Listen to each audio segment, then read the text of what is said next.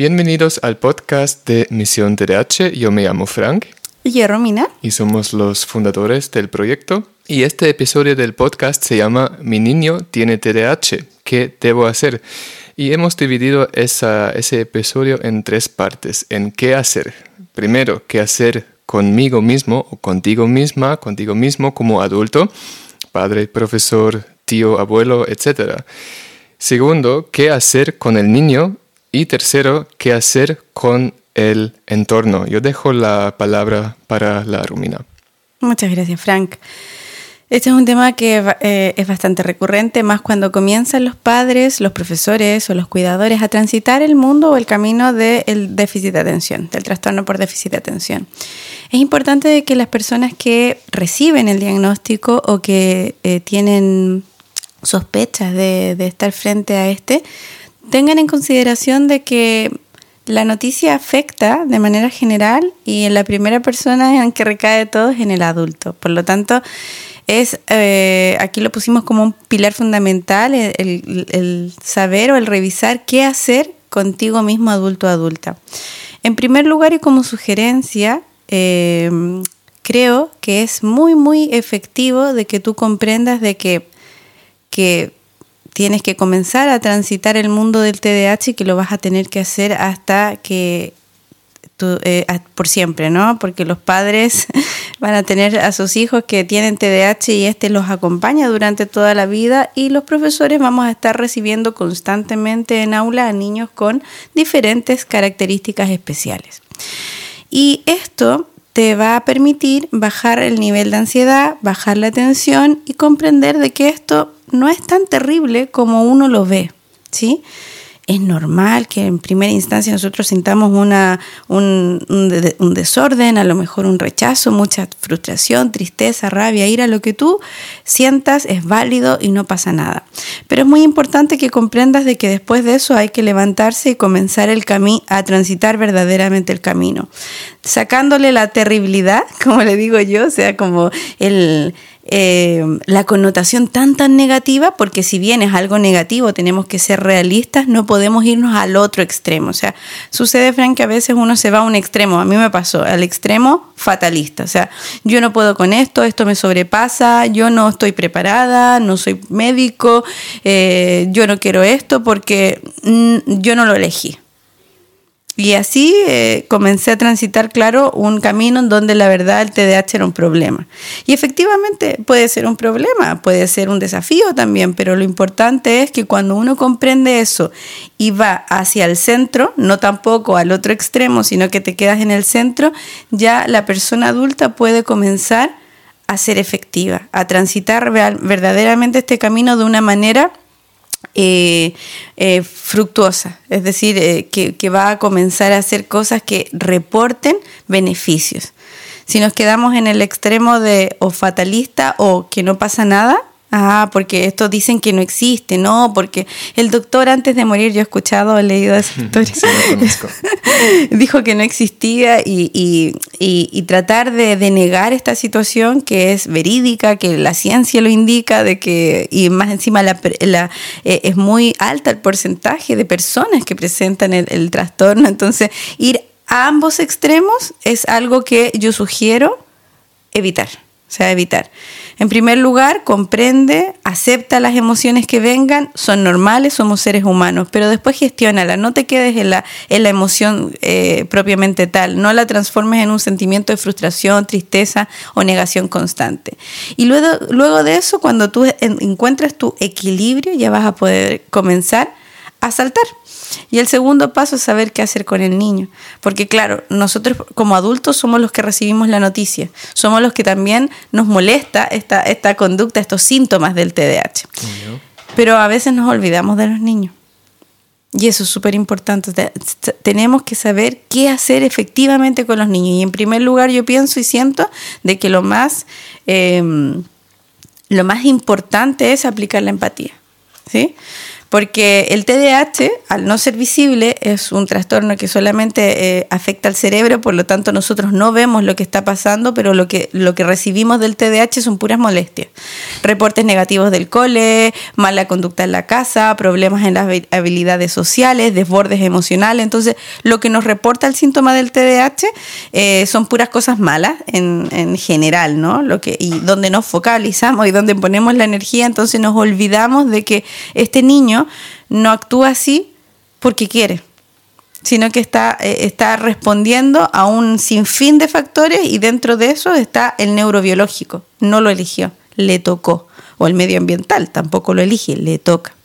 Entonces, si nosotros ponemos empatía, comprendemos que esta conducta o de que todas estas cositas que nos reporta el TDAH no son producto del niño, no son producto de su personalidad, no lo hace porque quiera eh, hacernos rabiar o, vernos enojados o frustrados, allí nosotros comenzamos a entender de que, bueno, el TDAH efectivamente es un trastorno y que qué hacer con el niño, intervenir enseguida.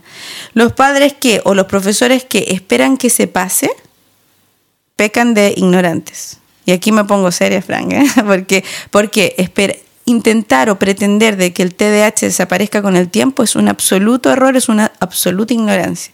El TDAH no desaparece con el tiempo, el TDAH aumenta y el TDAH puede generar dificultades significativas en un adulto que no es tratado en un adolescente que no has intervenido.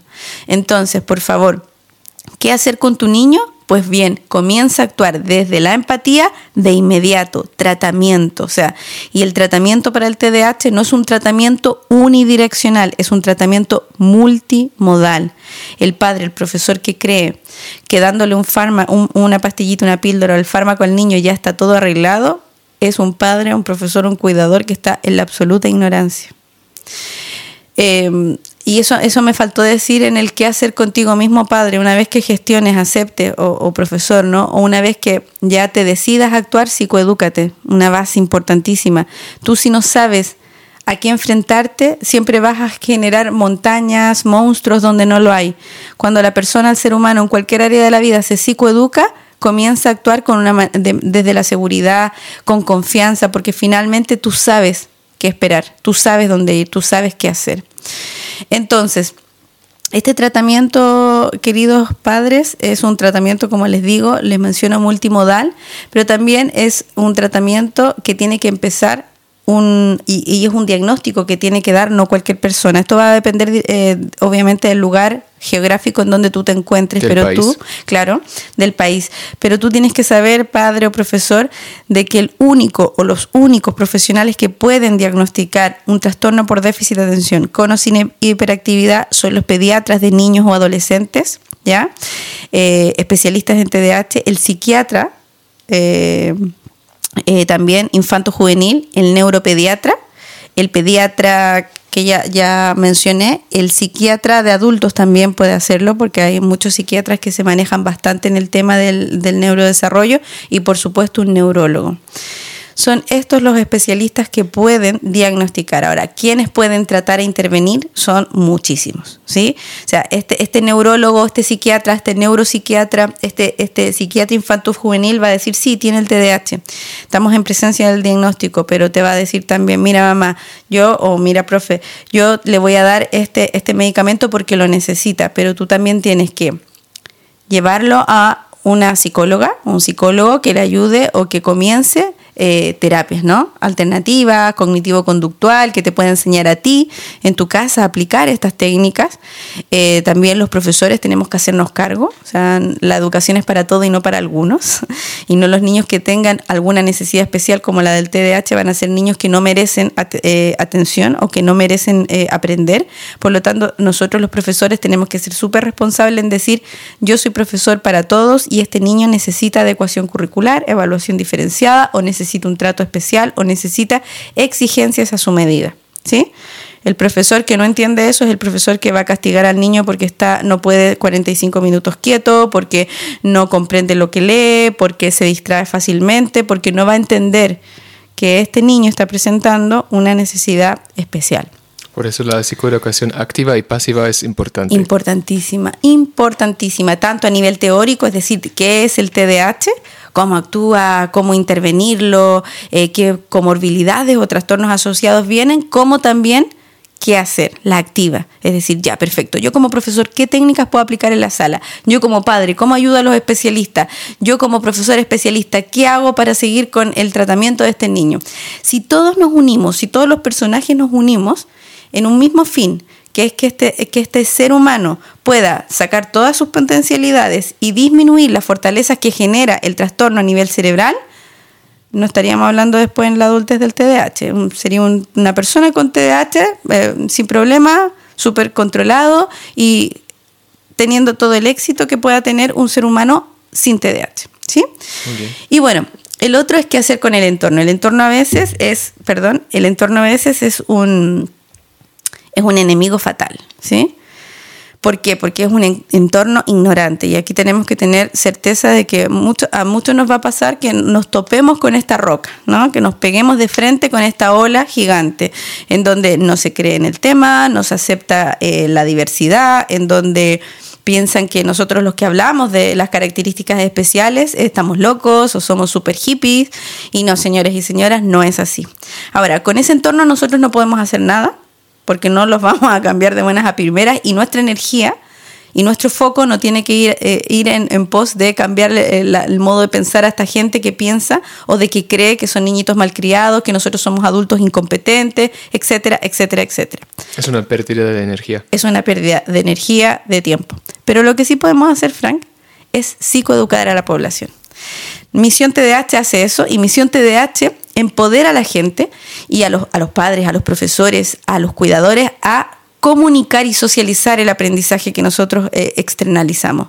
La idea es que tú, papá, que tu mamá, cuidador, abuelito, profesor, hables del TDAH, conozcas el TDAH y lo hagas de tal manera que tu mensaje pueda llegar a toda la población, incluso a estas personas escépticas, a estas personas que en base a constructos basados en, teorías falsas, en conspiraciones, en, ignorancia, ¿ya? Hablan y pueden dañar. Entonces, para, concluir en eso, no es necesario centralizar nuestro foco de energía en este entorno que puede haber, eh, ser un poco animadverso, pero sí psicoeducar a la población en una conversación coloquial dentro de un cumpleaños, ir, ir, ir pregonando, ¿no? Ir, ir, conversando y socializando el aprendizaje del trastorno por déficit de atención. Y lo más importante, hacerse parte de los lugares, las plataformas, de las asociaciones en donde hayan padres, donde estén profesionales que hablan del tema que saben del tema y que te pueden ayudar. Eso es súper importante porque finalmente allí es donde los padres, los profesores, los cuidadores comprenden, se sienten aceptados, aprenden, se empoderan y luego pueden incluso hacer asociaciones como tenemos una, una alumna y una colaboradora de Misión TDH que está tan empoderada que gestiona eh, situaciones, instancias de aprendizaje para padres que comienzan o que ya llevan años en el camino del trastorno por déficit de atención. Es genial. Uno, puede, uno mismo puede decir qué hacer con la información, con el diagnóstico. Exacto. Perfecto. Muchas gracias y nos escuchamos pronto. Gracias a ti, Frank.